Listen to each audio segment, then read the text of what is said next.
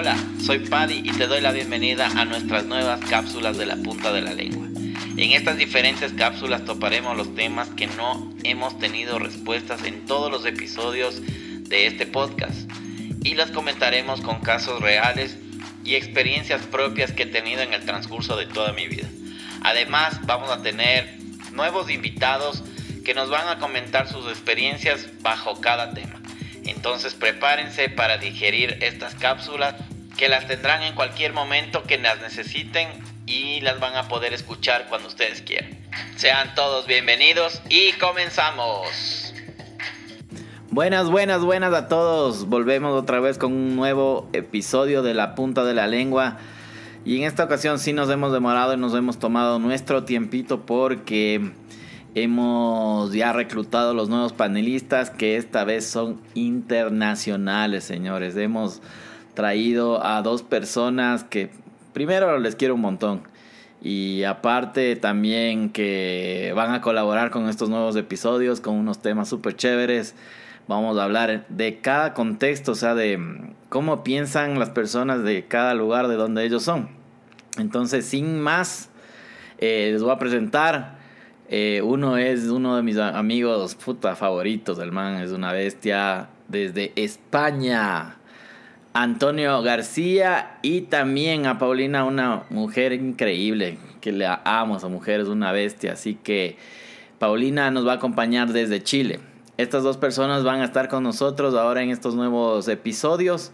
Vamos a poder compartir un montón de temas y también de opiniones diferentes, ¿no? Porque aquí va a haber la, la, la parte que vamos a chocar en tema de términos, hablado, cultura, experiencia y todo eso lo que va a ser eh, divertido estos nuevos podcasts. Entonces, sin más, vamos con nuestro primer panelista. Les presento a Antonio.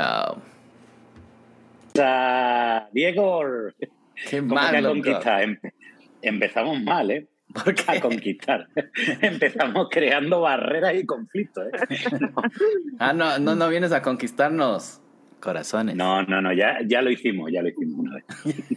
Pero es que vos ya, vos ya vienes evolucionado, pues vienes a, a cautivar, a, colonizar esos, esas arterias que todavía tenemos ahí libres. Desde luego. Que cada vez son menos. Puta, con estas pandemias, weón, no se sabe, loco. Pero nada, Antonio es un, es una, es un tipazo, loco, que vive en España, en Sevilla, ¿verdad?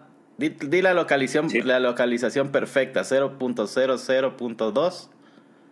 No, pues como todo, como todo lo que haces, todo lo empiezas mal y has empezado mal explicando de dónde soy.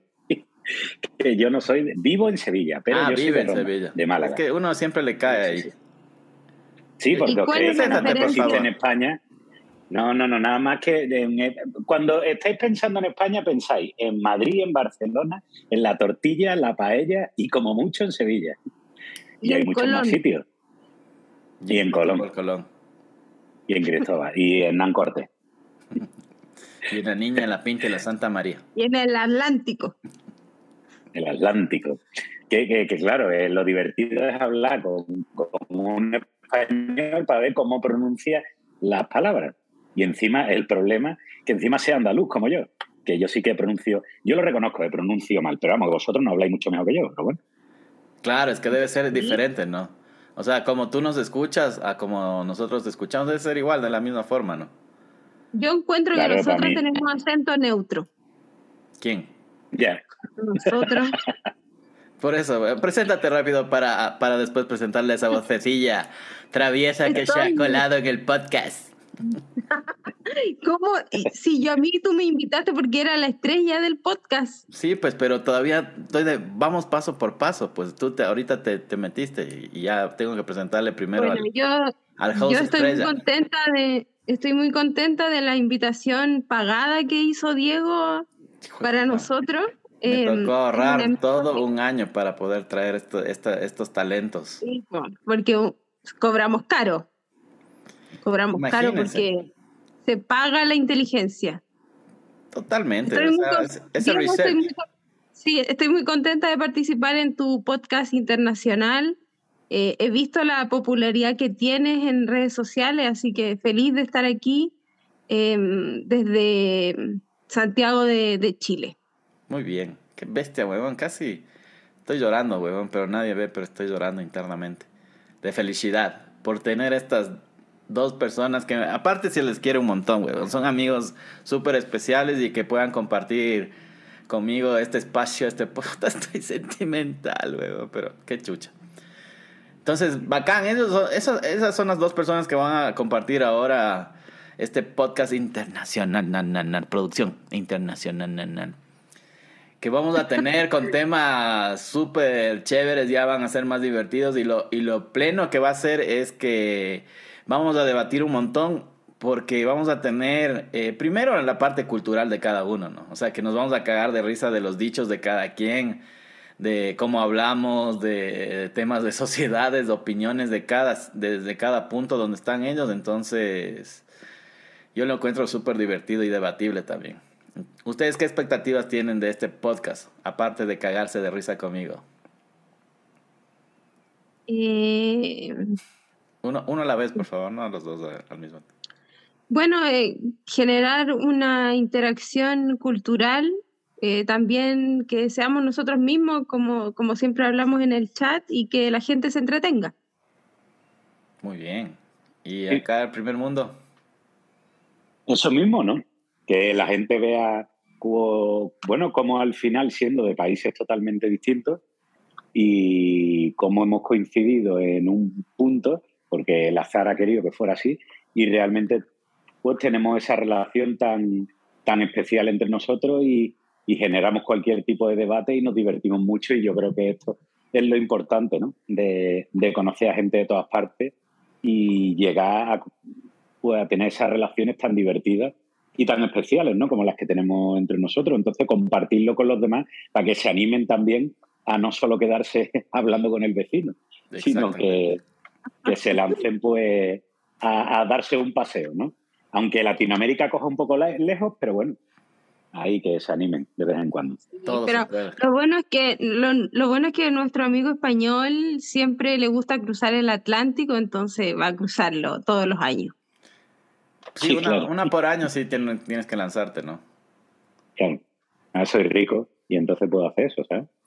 Eso es lo peor de tener siempre el rollito que, tenéis vosotros siempre. O sea, ¿tú qué piensas de, nosotros? A ver, ya. Vamos a presentarnos así de una, huevón. Vamos, esta corte ahí empezó. Sí, a ver, manda, mándalos a la mierda a nosotros, a los latinos. Todo, todo ese sentimiento ahí, mándalo, escúpelo, vomítalo. Habla por Colón. Con ustedes, Cortés. Claro, habla, habla, como si, habla como si estuvieras en el cuerpo de Colón. Claro, haz como, haz, como que estuvieras pidiendo permiso para cruzar el Atlántico. Claro, Pídenos perdón en nombre de la niña, la pinta y la Santa María y devolviendo, ¿eh? Como, como cuando llegué allí a Argentina, tío. Lo primero que hago, montarme en un taxi y un puto taxista diciéndome el cabrón que si yo me había quedado con el oro. Y digo, si tú, ¿tú crees que ahí me queda algo de oro de lo que se llevaron, coño? A ver qué cojones me está usted contando. Esa es la forma de, presentarse. ¿eh? No, no, no te dieron ni una cadenita. no me quedó ni un dije. Ni un, ni, un anillito. Yo creo que ustedes hacen la primera comunión allá. Sí, claro. Ahí, ahí reparten el oro todo. en vez de hostias. No, hombre. es como... Oye, pero... ¿Se acuerdan, ¿Se acuerdan cuando fuimos a Perú y viajamos hacia Aguas Calientes, a Machu Picchu, y estábamos en un pueblo? Y eh, o nos subimos a un taxi, parece, y le empezamos a decir al taxista que el Antonio nos había robado todo y el Antonio estaba todo. O sea, en Perú, ahí, sí, ahí sí le delatamos, weón. En Perú yo creo que fue uno de los viajes que hicimos que, que más bochorno pasaste. Es que en Perú sí que se notaba cuánto habían robado el oro los españoles. Acá no se nota tanto. Ustedes no tenían oro, weón. Ahora sí vamos contra Chile, muchacho. ¿Cuándo habéis tenido, ¿Cuándo coño habéis tenido vosotros oro? Si nada más que habéis tenido plata y se la han quedado los mapuches. No tenían, no tenían ni espejos, huevón, en Chile, ¿Qué tenían para cambiar, Al menos Chile existe, porque ¿quién conoce Ecuador? ¿Ah? Uh, Al menos Chile existe. Puta, Ecuador. nosotros, nosotros salimos en, un comercial en, el Super Bowl, ¿ustedes? Ay, pero mira, a ver, Antonio, dime, ¿qué músico conoces ecuatoriano? Chucha, Jimi Hendrix. tampoco conozco, tampoco conozco a ningún chileno. El negro Jimi Hendrix es ecuatoriano. Yo, conozco a Delfín hasta el fin. Ah, Delfín. Ese, ese fue uno que puta, nos hizo, nos hizo famoso con. Puta, no puede ser. ¿Cómo vendió pantalones ese man, güey? De ley ustedes tienen, güey. Antonio, ¿ese lo conoces? Oh, oh. ¿Él? ¿Le conoces a Delfín en el fin? Sí, sí, sí, sí, claro, claro. ¿Cómo no lo voy a conocer? Si es lo peor que le ha podido pasar a Ecuador en su Hijo vida. De puta, sí, yo también. Es como un bochorno, así como cuando vas eh, a una fiesta y, no sé, huevón, oliendo a húmedo, huevón. Es como que no lo puedes evitar. ¿Nunca han ido a una fiesta oliendo a húmedo? un momento, un momento, un momento, un momento. Un momento, por favor, quiero saber, ¿qué coño es oler a húmedo? ¿Que te huele el sobaco? Es cuando, no, es cuando dejas lavando la ropa y te olvidaste de secar, pero es la única pinta que tienes y tienes que ir puesto sí o sí. Y es un olor. Nunca les nunca he olido la ropa húmeda sin secar. No. Qué verga. creo que solo pasa en, en altitudes altas. Se ve que. Yo creo, porque se ve que, ¿Nunca, fueron ¿Nunca fueron al colegio con el, uniforme apestando a húmedo? No, nunca. No. Por ejemplo, aquí, eh, esto es chistoso de acá, no sé si es que pasa en, sus países. Que antes, bueno, en mi época, chucha, secadora de ropa creo que no había, weón. Entonces nosotros secábamos afuera, en las terrazas, así colgando, y chucha agradezca que, hay, que haya sol, weón, porque si no tocaba atrás de la refrigeradora. ¿Han visto que la refrigeradora tiene como una malla atrás? Eso se calienta, weón. Y ahí ponías el uniforme que se seque toda la noche. La verdad que yo creo que eso solo pasaba en Ecuador porque aquí al menos todavía la ropa se deja afuera y se seca ahí. No, ¿Qué pasa si no hace sol? En la estufa. ¿Cuál es la estufa? ¿Traducción? Esas que, esas que son así, tienen una llamita o así cuadrada y tiene una llamita de gas rojo. ¿No usan eso? No. ¿Pero y qué usan para calentarse? Acá no tenemos frío, huevón. Nosotros estamos, de hecho, para todo terreno. Sí, pero es que ustedes viven, ustedes no viven, nosotros vivimos en, un, Santiago está al lado de la montaña, aquí hacen un grado. Entonces usamos unas estufas cuadradas a gas, que se le pone el gas y, emiten unas llamitas cuadradas. ¿No tienen vamos, eso? Vamos a subir esa foto. Ah, vamos a, vamos a, tomar nota. Estufa. Estufa chilena. ¿Y, y cómo se llama? Yo no sé cuál es. Yo no, yo no sé cuál es tampoco, ¿eh, Paulina? Son, mira, hay de dos tipos. Esas que se le pone el gas, que es ese gas así como de 15, tampoco lo ubican. Un gas gordito. Es una cosita gordita así como como una bombona. Una bombona de butano, ¿no? Una bombona, como de hartos litros, como de 15 litros. Sí, tendrá, es que, claro, que son como 15 litros, exactamente. Acá se llama, es que acá se le dice el gas. Acá también le dicen, ese es, el, ese es el tipo que nos despierta todas las mañanas, es un carrito que llega. Ese sí que va petando. claro, pues aquí en España se le dice el el butano, gas butano.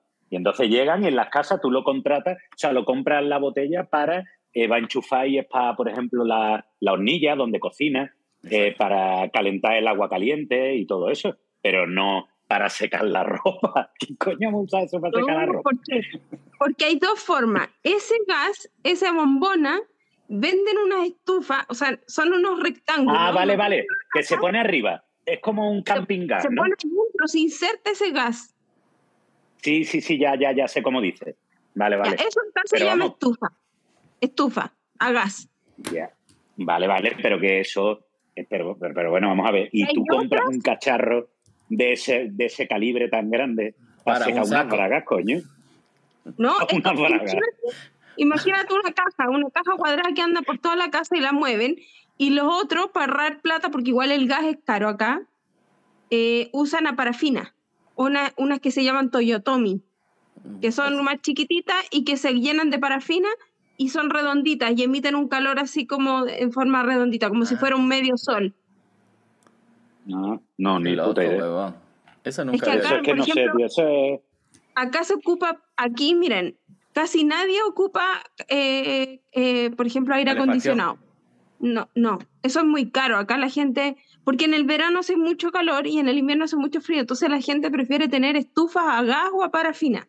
Mm. No tienen, las casas no tienen un sistema centralizado de calefacción, como en países que son como muy calurosos.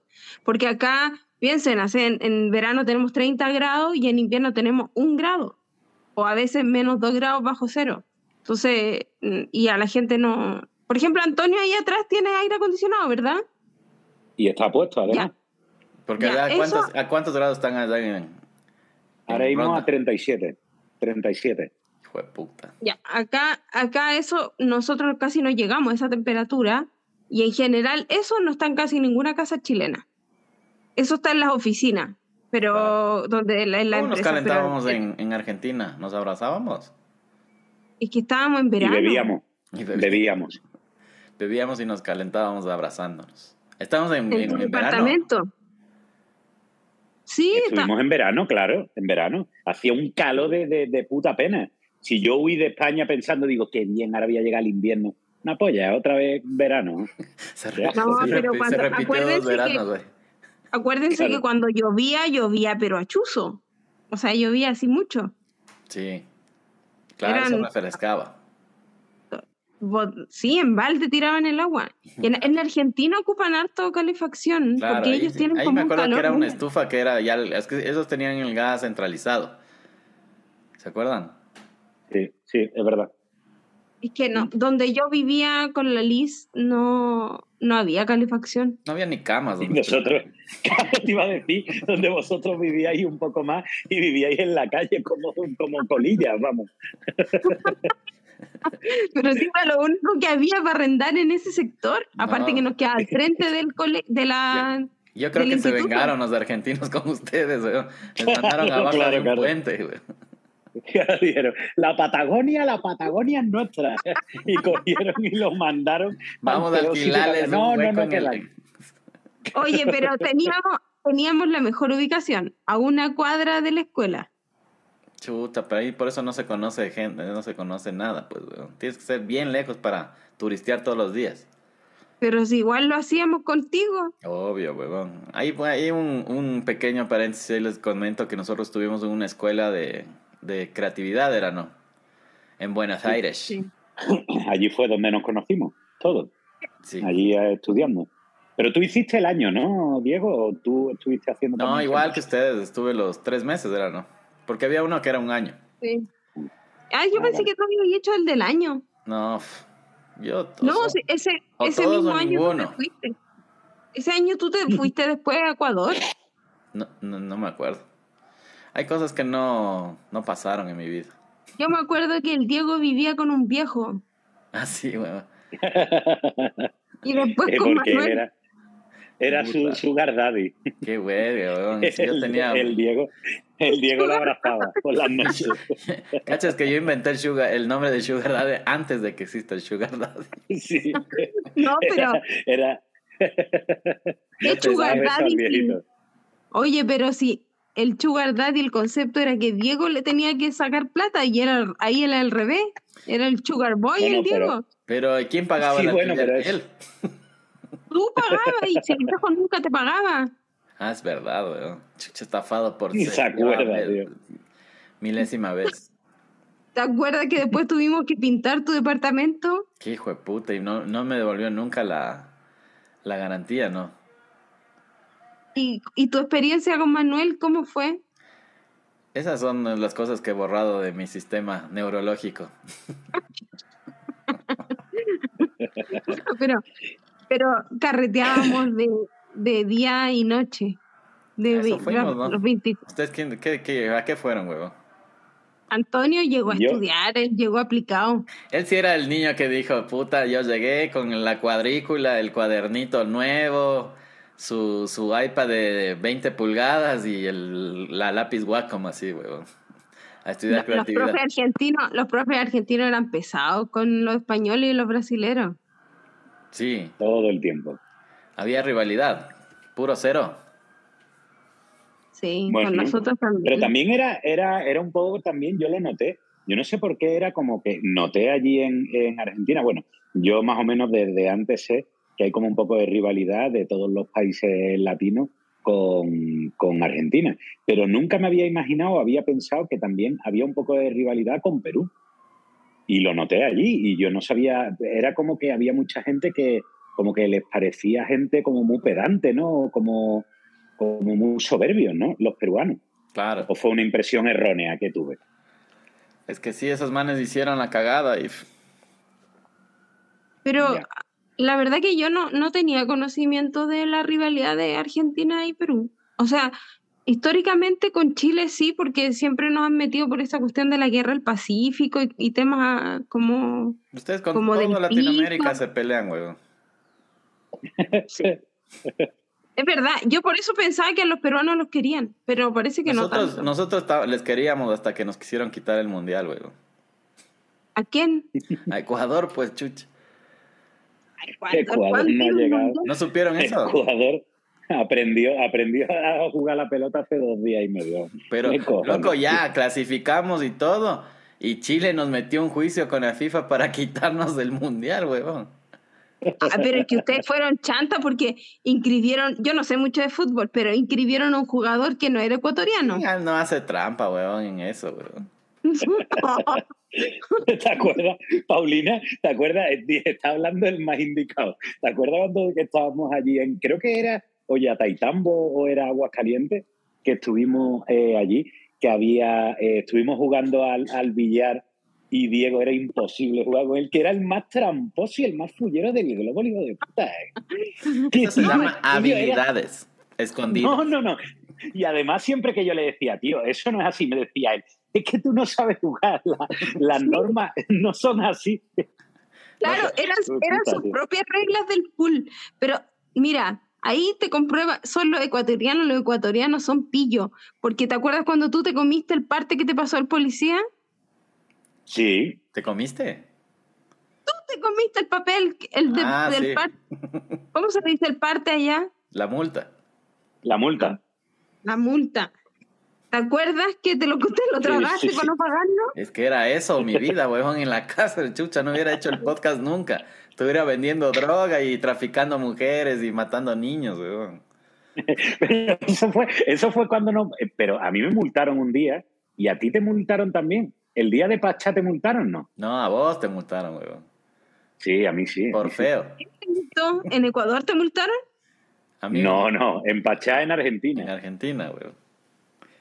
Que salimos, salimos, salimos del bar y ahí le multaron a este maf. O antes de entrar, no me acuerdo. Antes, antes de entrar. Estábamos ah. saliendo y no sé si os acordáis que la discoteca estaba como así, como medio alejada y había como un descampado y había un caminito para llegar. Y entonces habíamos estado bebiendo, raramente, habíamos estado bebiendo en casa del Diego hasta que nos íbamos a morir. Entonces, eh, cuando me bajé del taxi, lo primero que dije, digo, hostia, me meo encima. Y salí corriendo y había como un arbolillo. Y entonces eh, llegué, fui a, a al árbol y de pronto me dio alguien allí en la espalda y me doy la vuelta y digo, digo ¿quién, ¿quién es? Y no, no, ¿quién es? No, le dije, dice, sí, digo, sí. Y me dice, su ID. Y digo, ¿su ID? y la vuelta Antonio. ¿No cómo fue? No, Antonio el ID. Eso, fue antes de entrar a la disco o al salir? Antes, antes de entrar. Es que tú no llegaste con nosotros, ¿sí? Claro, fuimos todos. Eh, sí, pero yo iba con Mariola, creo, en el, en el taxi. Y conmigo. Porque yo me acuerdo que, que ahí entramos a la disco y tú te agarraste a combo con alguien allá adentro. No, pero eso fue otra. Después. No, fue, en esa. Fue en esa. Se agarró a combo y lo querían sacar los guardias. Te querían sacar los guardias. Y ya después, no sé cómo los convencimos, entraste y salimos a, mí me tocó pegarle a todos los guardias, weón. No, si tú estabas ahí, no, tú no estabas ahí, estabas ahí con los ojos cruzados por no sé dónde. Yo y la Liz dimos la cara por el Antonio.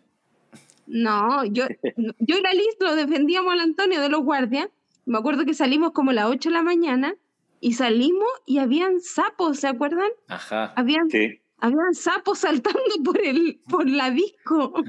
el qué buen ácido, ¿no?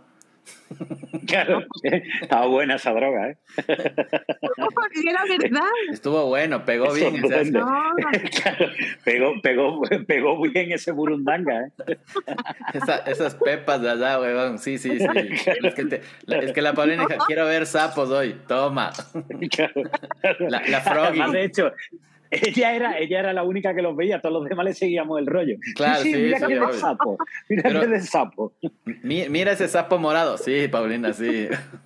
sí, Paulina, sí. Chúpale, chúpale la, falda. La también vio los sapos, también vio los sapos y preguntamos, y era porque estábamos como cerca del cerca de, uno, de un río que pasa, de, parece que cerca del río La Plata, y por eso los sapos andaban por ahí en los estacionamientos. Sapeando. Y después de eso, había una, una vez que salimos y que el Diego se perdió y no sabíamos cómo volver. Y anduvimos caminando horas. Es que eso fue una prueba para que también puedan defenderse y, no quedarse siempre a, a riendas. Pero es que en realidad, tú piensas una cosa, Paulina, cuando nosotros fuimos allí éramos realmente unos yogures, éramos unos niños chiquititos. Y entonces estaba allí nuestro mentor, nuestro guía, ese gurú, el que nos llevó por el camino. Y lo primero que hace es que estuviéramos todo el tiempo pidiendo al non-stop, que era el, de estos de el delivery que nos llevaba las bebidas a cualquier hora. Es que ahora, ahora entre nos, el de non-stop era mi tío. no, pero sí, es verdad.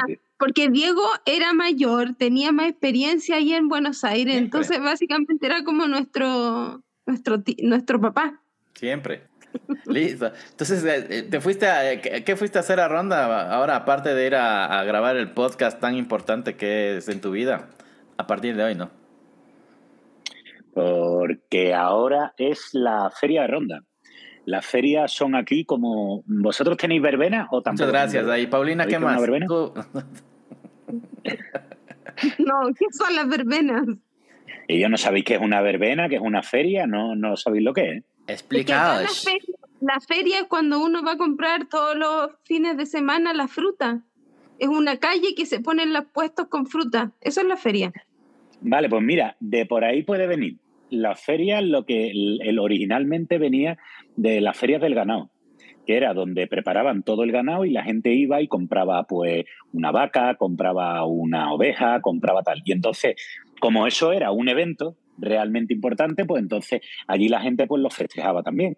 Iba a comprar ganado y entonces pues se tomaban los vinos, se tomaban la cerveza, tal y cual. Y eso con el paso del tiempo ya se dejó, dejó de ser una feria del ganado y se convirtió solo en una feria, que es un sitio para festejar donde te juntas con mucha gente y en muchos sitios lo, lo guay es que todavía sigue llevándose pues los atuendos y la ropa tradicional que se llevaba antiguamente los trajes de flamenca, de sevillana y todo, y entonces se canta, se baila. Es como una fiesta. Y eso, entonces, como es una fiesta exactamente, pero yo ah, creo que viene un poco... En un mercado, en un mercadillo. Claro, es como, pues viene, el, el origen viene de lo que ha dicho Paulina, ¿no? De que al final es una feria como una calle donde ponen fruta, donde pues. Entonces, en vez de eso, originalmente lo que era el ganado. Y entonces eran las ferias del ganado. Y, ah, y, y entonces pues ya no se vende ganado ni nada, entonces es una excusa más para emborracharse. Una excusa para beber nada más, salir con el traje típico. Ah, sí, acá. Con el traje típico y bailar. Acá, por ejemplo, el pronto, en el 18 de septiembre, se celebra la fiesta patria y en varias partes de Latinoamérica también. Y lo que se hace es como esto que mismo que dice Antonio, pero se llaman fondas. Entonces en la fonda se reúne la gente, paga entrada y tienes ahí adentro varios locales, así como afuera al aire libre, la gente toma, come asado, anticucho, compra, terremoto y todo eso. Buenísimo. Sí. Vamos a ir a visitar cada una de las ferias entonces. Sí. Ese es nuestro... ¿Y cómo se estaban en Ecuador? No, acá chupamos todos los días, acá no necesitamos ferias, weón. Aquí nos da lo mismo, weón. O sea, no tenemos que estar inventando excusas para salir a embragarse con el traje que te dé la puta gana, Nacal. Así que sales todos los días como quieres y bebes donde quieres. Empecemos entonces con nuestra no, terapia. O sea, ahorita lo que me iba a hacer, eh, proponerles es, hacer una, una terapia, weón. Una terapia de, de grupo, terapia grupal.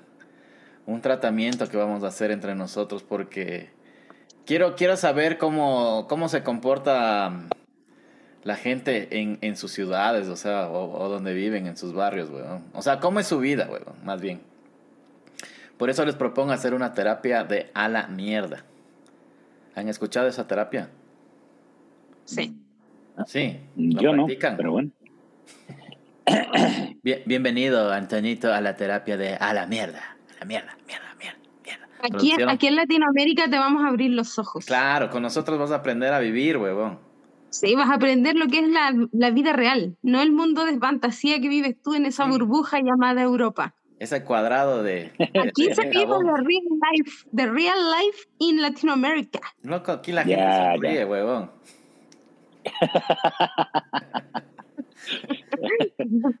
no, no, nos estamos preocupando. Piensan que no hacemos nada, pero todo lo hacemos tan rápido que tenemos tanto tiempo de pasarla bien, ¿cachas? Ya. Es así, loco. Entonces, la terapia de a la mierda es como, por ejemplo, ¿qué pasa en una situación? Si tú, por ejemplo, ustedes tienen unos amigos en su trabajo y no, y, no les apoya. O sea, tu amigo no te apoya. ¿Qué, qué hacen en esa situación? Mira, yo, por ejemplo, últimamente me he dado cuenta de, de que me he distanciado de varias personas por lo mismo, de varios amigos por lo mismo, y, ha sido como, bueno, hay temas que, que son, no, no, van por parte mía, por ejemplo, por el tema de la pandemia, pero hay otras elecciones que yo he hecho de distanciarme de cierta gente y la mandaba a la mierda literalmente, porque mm, eh, no, no toleran y, o no aceptan como decisiones que son mías. Entonces, prefiero como alejarme de personas más que no me apoyen en algo, que no acepten y que no respeten mis decisiones. Y eso me ha hecho mandar a la mierda a varios amigos, o sea, o a varias personas conocidas y, acercarme a personas que yo creía que no podían ser mi amigo, quizá tenía prejuicios, y me he acercado a personas que yo no pensaba y me he alejado de personas que yo creía que iban a estar toda mi vida. Y estos dos últimos años me sirvió como para darme cuenta de mm, quiénes son cada una de las personas. De hecho, por ejemplo, yo creo que uno puede pensar muy distinto en, muchos temas, pero siempre está en el medio el tema del respeto.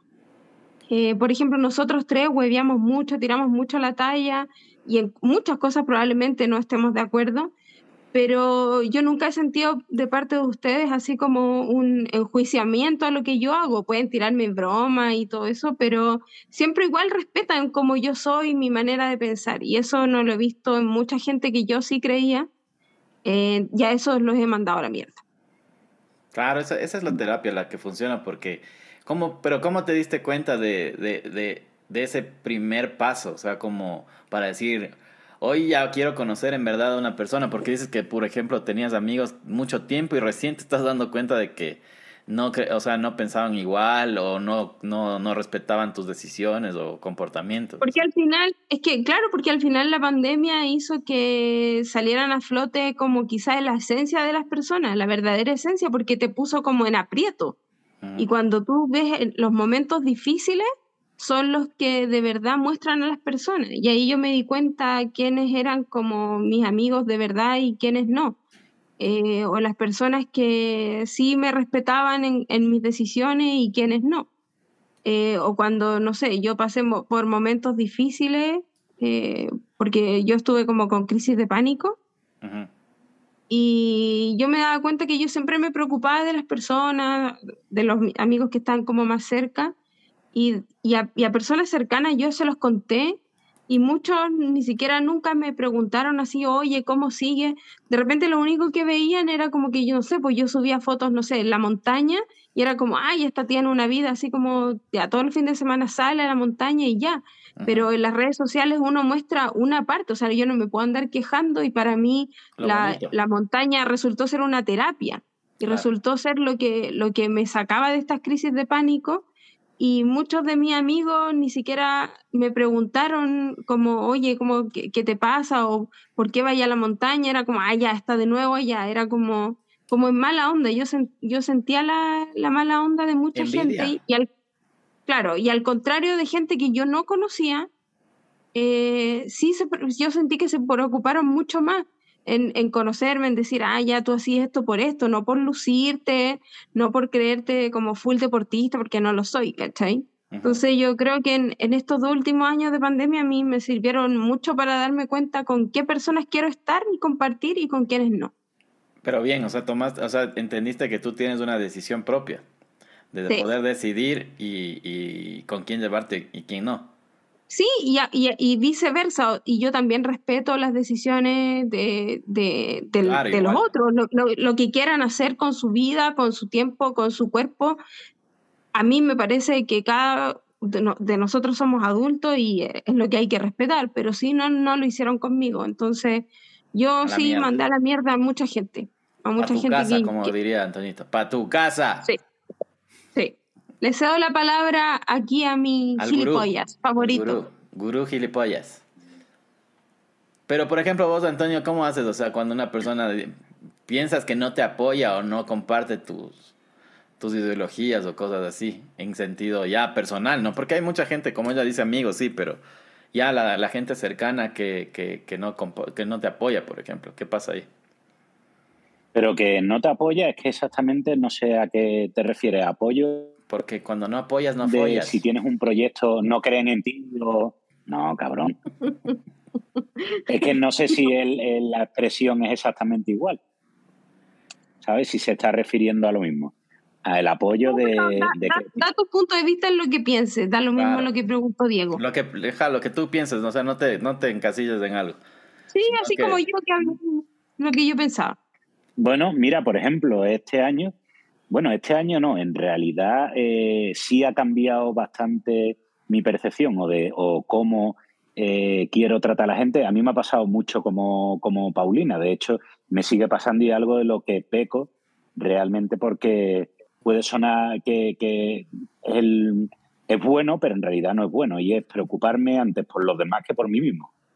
Entonces, eh, ¿qué pasa? Pues que al final uno no, no se mira a sí mismo y entonces está pues supeditando su felicidad a cómo estén los demás. Y entonces pues sí me pasó algo que fue cuando hace un día, hace dos años, que murió mi padre, eh, fue cuando cambió mi perspectiva hacia aguantar ciertas cosas. Es decir, empecé a darme cuenta de qué necesidad tengo yo de que de aguantar ciertas actitudes de gente o simplemente gente que no me aporta una mierda. Exacto. Como no me aportas una mierda, pues vete a la mierda. ¿sabes? A tu casa. no me, antes me preocupaba en qué piensa, que no sé qué, qué tal, eh, cómo no quiero hacerle daño a esta persona. Tal. Y hace muy, muy, muy, muy poco, eh, un amigo mío me dijo algo que es muy, muy, muy sencillo y es muy básico, pero con, con, con, frases muy, muy sencillas a veces se llega a grandes conclusiones. ¿no? Y él me dijo, mira Antonio, hay algo que es muy importante, que eh, para salvar a los demás, primero te tienes que salvar tú. Y eso me pareció mm, interesantísimo porque digo, tío, es cierto, muchas veces eh, quiere ayudar uno a otra persona y hasta que uno no se ha ayudado a sí mismo y está eh, pues en una situación en la que tiene el control, realmente estás a medio gas. No vas a ayudar realmente a esa persona. Entonces, me ha servido pues para eso, eh, esforzarme y decir, mira, porque para mí es un esfuerzo, ¿eh? a mí mandar a la gente a la mierda es un esfuerzo, porque me cuesta mucho el conflicto con las personas y eso. No, no, llevo nada bien los conflictos, me afectan muchísimo los conflictos con las personas. O sea, soy una persona que en caliente te puedo decir, me cago en tu puta madre y, ojalá que, que, te pase un trailer por la cabeza, pero a los tres segundos no soy así. Claro. Y entonces como que me, que me desinflo, ¿no? Rápido. Pero lo que es un conflicto serio, lo odio y lo huyo. Entonces, por huirlo, pues muchas veces no me he enfrentado pues, a algunas personas que es que no tiene remedio. La relación que puedo tener con ellas, pues no, pues no, la, no las he mandado a la mierda y ya pues estoy empezando pues a aprender a mandarla a la mierda. Claro, pero no, o sea, sencillamente también no es que tengas que mandar a la mierda, sino que tú te dices a ti mismo, ah, no, a la mierda está mal, güey. No tengo que ni decirle nada. Sí, exactamente, porque yo de hecho ni lo pienso en decir frase, utilizarla. De decirle exactamente, oye, te vayas a la mierda, no, sino decir, tío, mira, esta persona a la mierda. O sea, ¿qué cojones hago siguiendo tirando de él? Preocupándome de él cuando él no se preocupa de mí. Y de pronto se me olvida, a las tres semanas se me olvida y vuelvo a llamarlo a esa persona en plan de, oye, ¿y qué? ¿Cómo estás? ¿Qué? No sé qué, que no sé cuánto. Y hay gente cercana a mí que me dice que yo, Antonio, tú eres gilipollas. Vamos a ver, esta, pero sí, es que esta persona, tú no te das cuenta que, que, que, que realmente está pasando de ti o que te ha demostrado que tal. Y entonces, pues estoy aprendiendo a eso, pues a mandarlos a la mierda. Exacto, bro. Sí. Pero, por ejemplo, eso es lo que dice tu amigo. Dime. Es verdad, ¿no? Eso del, del, cuando yo también dije mandarlo a la mierda, y como que yo no he mandado a la mierda a nadie directamente, fue todo en mi cabeza. Fue todo un rollo que yo dije, a la mierda esta gente y simplemente no pesco más. Pero a mí tampoco como Antonio, creo que el conflicto, hacer conflicto y hacer peleas desgasta mucho y uno ya tiene como ya hartas cosas en la mente como para andar peleando. Entonces simplemente uno dice así como, ya esta persona, chao, nomás como de mi vida, no, no la pesco más, pero tampoco es como, hola, ya ándate a la mierda. Claro. Mm, eso, hay situaciones, no, Hay situaciones que, por ejemplo, si ya se vuelven conflictivas y ese rato dices, a la mierda, nos vemos, brother, te vas a la mierda, sí. Y chao. Pero si no, es una decisión rápida porque, como dices, es perder tiempo. Y la otra es como que lo que dice tu amigo es súper importante y, y, uno de los, de los consejos que siempre me han dicho es como las instrucciones que te dan por, en, en, un avión. Entonces, ¿qué es lo que te dicen? Primero te pones tú la máscara y después ayudas a los demás. Eh, y esa es la, la ideología de vida, weón. Porque si no, si tú no estás bien, ¿cómo puedes ayudar a otros, weón? Entonces, esa instrucción de tu amigo es de genial, weón.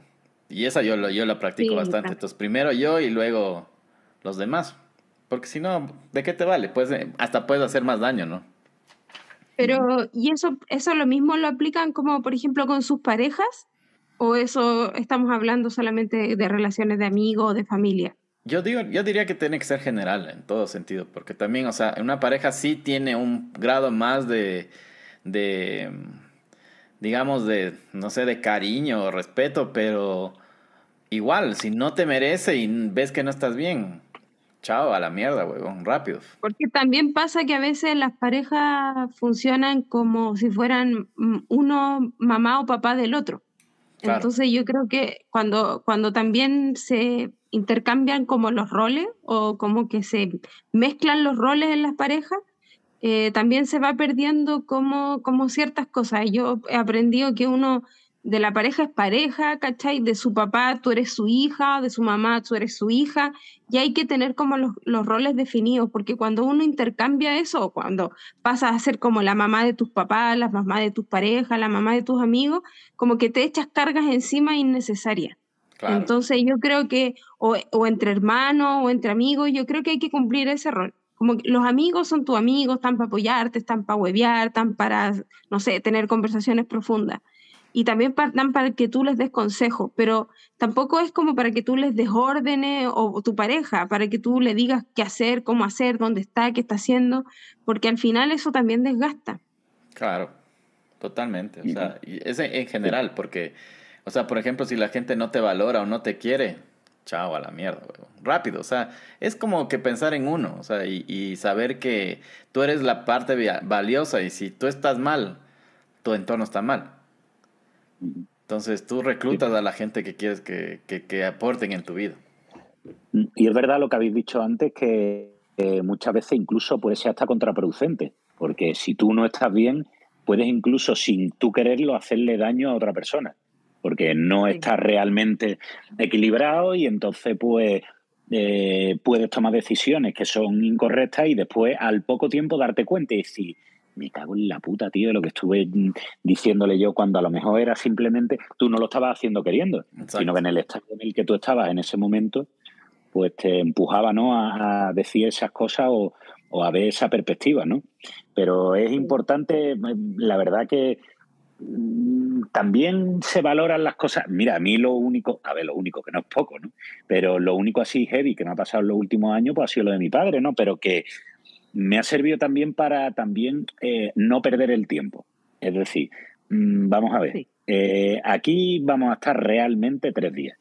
Yo no sé después qué es lo que va a pasar, porque yo no sé si nos vamos a reencarnar en ardillas voladoras, en Pokémon o en yo qué sé qué cojones.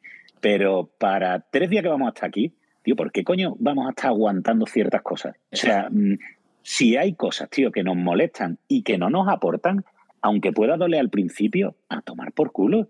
Fuera, tío. Si es que te vas a alegrar, al poco tiempo te vas a alegrar. Y alimentar, desde luego, lo que sí te hace feliz. Y trabajarlo también, porque muchas veces, por ejemplo, a nosotros nos pasa entre nosotros mismos.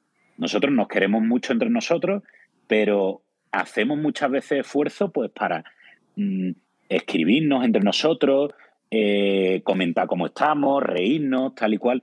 Y hay veces pues, que a uno le puede apetecer más o le puede apetecer menos, pero hace el esfuerzo por alimentar eso y que se siga manteniendo. ¿sabes? Entonces, yo creo que nos deberíamos centrar más en esas cosas que en darle la importancia que puede tener alguien que es un desastre y que simplemente nos está tocando los cojones y que por inercia decimos, nada, vamos a aguantar. Pero aguanta, ¿por qué, tío? Anda, hombre, y que se vayan a la mierda, tío. ¿Por qué coño vas a tener que estar aguantando si no te aporta nada? Y también la gente cambia poco, ¿eh? Creo que la gente puede tener cambio, pero la esencia, esencia, esencia de la gente es como es. No. Mm, yo, creo que muchas veces nos autoengañamos y decimos, no, a ver si esta persona lo mejor madura. Claro, esta persona a lo mejor madura, ahora cuando esto, cuando lo otro. Pero ahí hay una base y hay unas raíces que esas van a ser siempre así. Van a estar más suavizados o menos, pero van a ser así. Y hay gente que encaja más y otros que encajan menos. Pero esforzarse en querer perpetuar algo que, con lo cual no casa, pues te iba a tomar por culo, ¿sabes? por eso les elegí a ustedes, hijo de puta. Tenemos la misma ideología, huevón. Sí, pero si te fijas como para llegar a estas conclusiones hay que pasar como por procesos como de destrucción o de de desaprender lo aprendido, porque no sé si les pasa allá en Ecuador o España, pero yo siento que, por ejemplo, eh, la educación chilena, que va, no sé, que son 12 años que uno está en el colegio, siento que hay muchas cosas que no aportan tanto, eh, versus otras que sí podrían, como por ejemplo educación emocional, educación financiera en el colegio. Esas son las materias que deberían dar, ¿cachas? Sí, meditación o cosas así, porque yo siento que nos demoramos mucho. Lógica.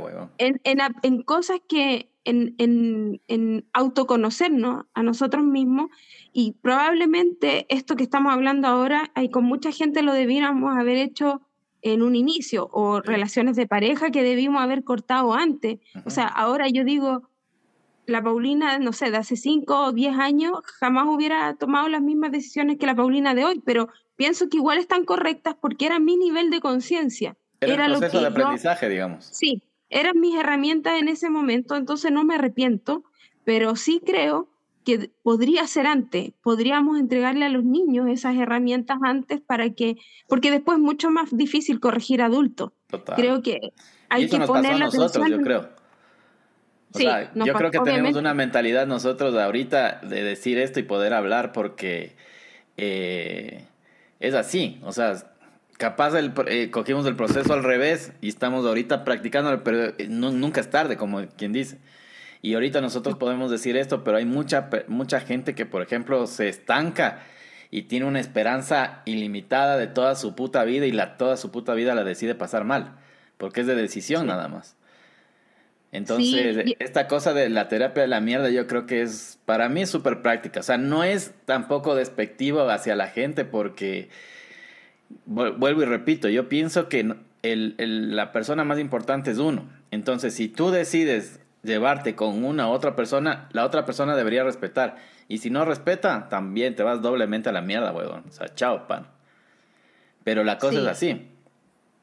Sí, es como ir alivianando la carga y es como, me acuerdo que había una frase que decía así como, donde no puedas amar, como demórate poco. ¿Cachai? Como que anda, ándate rápido de lugares que, como decía Antonio, no te hacen feliz, porque al final, claro, uno no sabe cuánto te queda y yo creo que el tiempo que nos queda mm, tenemos que tratar de disfrutar la vida, porque claro, no sabemos qué va a pasar, independiente de nuestras creencias espirituales, eh, no tenemos conciencia de lo que va a pasar, pero sí tenemos conciencia como de este presente. Por eso yo al menos trato de disfrutarlo con personas que me aporten, independientes si no piensan como yo. Yo tengo amigos que siempre son muy distintos a mí, pero que yo tengo en feeling porque creo que el respeto es como la base de todo. Y el aprender también de otro, el saber escuchar. Sí, súper importante. Bien, loco. Ya en España. La verdad que sí. Sí, la verdad que así totalmente. Vamos. Sea, estoy 100% de acuerdo con vosotros. Pero en España es así, o sea, tú, lo que tú dices, o sea, lo que te has dado cuenta, ¿tú crees que la practica mucha gente allá o, es...? No, no, no, no. Tiene que pasar algo, eh, te tiene que ocurrir algo o has tenido una familia que a lo mejor ha tenido mucha conciencia de eso y te ha estado guiando porque el sistema educativo no echa cuenta de eso. Yo creo que eso es un, un mal mundial, no es solo español, ecuatoriano, chileno. La educación está, creo que con el tiempo irá evolucionando como todo y se empezará a dar más importancia a ese tipo de cosas, conocerse a sí mismo, dedicarse tiempo a uno, eh, aprender a estar solo, aprender a estar acompañado también, porque eh, nacemos acompañados, nacemos acompañados, pero hay que saber también convivir. Porque de hecho el ser humano no para de demostrar que en comunidad no sabe vivir. Entonces, son muchos valores los que nos tienen que... Hemos supeditado durante muchísimos años esa educación a la religión, pero si la religión no está ahí o no está dentro del sistema educativo, entonces, ¿a quién, quién es el que no aporta esos valores? Eh, asignaturas que se van inventando los políticos que van saliendo sobre la marcha, que además están instrumentalizadas totalmente, y ellos lo utilizan como para robotizar a la gente o nos ponemos serios y hacemos un gran pacto de humanos y decimos, vamos a ver, hay cosas básicas en las que tenemos que aprender a eh, que hemos nacido para vivir en comunidad, tenemos que convivir con la gente, hay que portarse bien con la gente, no por un premio, sino simplemente porque es la forma en la que tenemos que vivir. Es que tenemos así mejor la vida. O sea, esa es la, la, única respuesta, es que tú tu vida la pasas mejor. O sea, sin tanto conflicto, tratas bien a la gente, la gente que no te trata bien, loco, chao. Y te evitas problemas, loco, tu vida es sencilla y, eres feliz, güey, en parte, ¿no? Pero será como un problema de, de, la educación, por así decirlo, latinoamericana, hispana, o, por ejemplo, Antonio, hay otros países, porque aquí en Latinoamérica básicamente yo pienso que es igual. Pero habrán otros países de Europa que, que tienen como una educación financiera, emocional mejor bueno, eso puede ser también. Sí, pero claro, ten en cuenta una cosa, Paulina. Realmente nosotros, eh, todos los que somos, bueno, los que somos latinos y después también los que estamos bañados por el Mediterráneo, que también tenemos algo muy parecido, los griegos, los franceses, los italianos, los españoles, los portugueses. Eh, todo eso al final, yo creo que por el clima y el estilo de vida que tenemos, nos parecemos mucho a vosotros somos como primos, somos súper cercanos. ¿Qué es lo que pasa cuando el clima afecta tanto? Que además esto yo creo que lo hemos hablado alguna vez en algunas conversaciones entre nosotros mismos. Eh, cuando tú estás viviendo en un país que son como Islandia, eh, 300.000 habitantes es el país completo. 300.000 habitantes. Y ahora, tú en esos 300.000 habitantes, eh, todo el tiempo hace un frío de cojones que no vas ni a la vuelta de la esquina. Las relaciones con otras personas, claro, entonces cambia. Y puede ser que ahí, por esos grupos que son tan pequeños y son más organizados y se puede organizar mejor, puede ser que hayan evolucionado más en algunos aspectos educacionales. Pero desde luego eso no es una pauta que se esté aplicando en toda Europa. porque de hecho... siempre dicen que los índices de felicidad como que están como en ciertos países, ¿verdad? Pero también esos países como Finlandia, yo no sé, obviamente tienen que ver muchamente con la, con la cantidad de personas, ¿verdad? Pero que tienen, tienen muchas altas tasas de suicidio. También países como Corea, como China, como Japón, como Finlandia.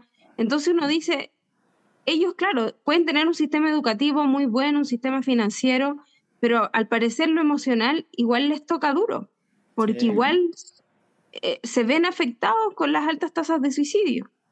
Es que todo, todo, el, todo entorno, o sea, es un factor que afecta, ¿no? Pero vamos nuevamente, o sea, no nos vayamos más allá porque eh, creo que coincidimos ahorita en, los tres, en algo que, o sea, si tú no te das cuenta que tú estás bien, si, o sea, si entiendes tu personalidad y tu, tu forma de pensar y todo eso, todo eso aplica a tu entorno porque tú eliges los círculos donde quieres meterte y tienes la opción de dedicar el tiempo a, diferentes cosas que, que, te va a hacer feliz y no te va a aportar cosas negativas.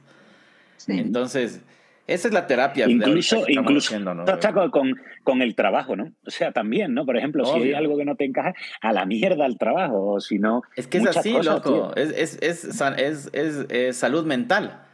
Porque obviamente un trabajo sí te va a dar, pero puta, si puedes salirte y ver otras opciones, dale, no te vas a quemar ahí toda tu vida y vas a ser una persona infeliz como dijo Antonio, yo creo que las personas no saben muy bien trabajar como en equipo y en comunidad y, y, es en los trabajos donde se nota mucho porque hay siempre como muchas peleas, muchas riñas con el, con el jefe, entre los compañeros.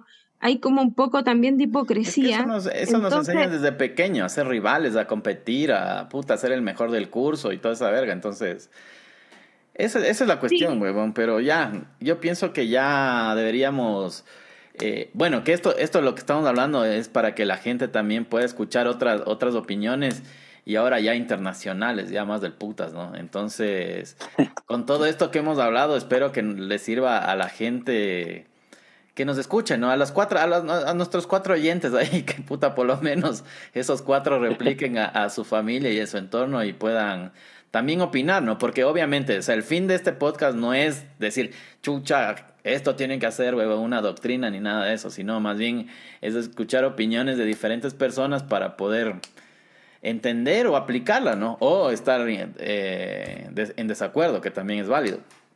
No, yo, yo importante es el autoconocimiento. Cuando uno se conoce, eh, al tiro el círculo, como que enfocas bien hacia dónde quieres gastar tu energía. Eso sería como el resumen. ¿Vos, Antonio? Sí. Sí, yo creo que al final eh, un poco el resumen es que todos nos hemos dado cuenta de que, eh, de que tenemos que esforzarnos en que todo aquello que nos sume, que al final estamos aquí de paso y lo que queremos es ser felices, todo lo que nos sume, a la mierda. A la mierda, huevo. Sí, la gente que no te apoya, no te valora, no te quiere, no te tiene como prioridad y no, no crea en ti, o que dijeron que nunca podías, se van, pueden ir a la casita de la verga y, a la mierda, huevo. a la casita de la verga. Qué mierda esta de la mente creativa, tío, que ya me imagino, ¿sabes? Una verga con una casita. Es la puta, tío. Bueno, nos despedimos, vayan despidiéndose, ¿qué tal la pasaron y todo eso? La verdad que se me hizo muy corto el tiempo, siempre es un agrado conversar con ustedes. Y muchas gracias a nuestros cuatro oyentes, seremos eh, haremos más podcasts por ello. solo por eh, ello. Solo por esos cuatro. Sí, sí, sí. Sí, sí, esto al final se tiene, se tiene que repetir, desde luego, vamos. Se tiene que repetir. Un besito, amigos. Los quiero mucho. Chao. Chao, chao, chao. Chao, queridos teleoyentes. No, chao, cuídense. Gracias por estar aquí, muchachos. Nos vemos en el próximo episodio. Chao, gilipollas. Chao, gilipollas. Chao, Pau. Muy bueno el podcast.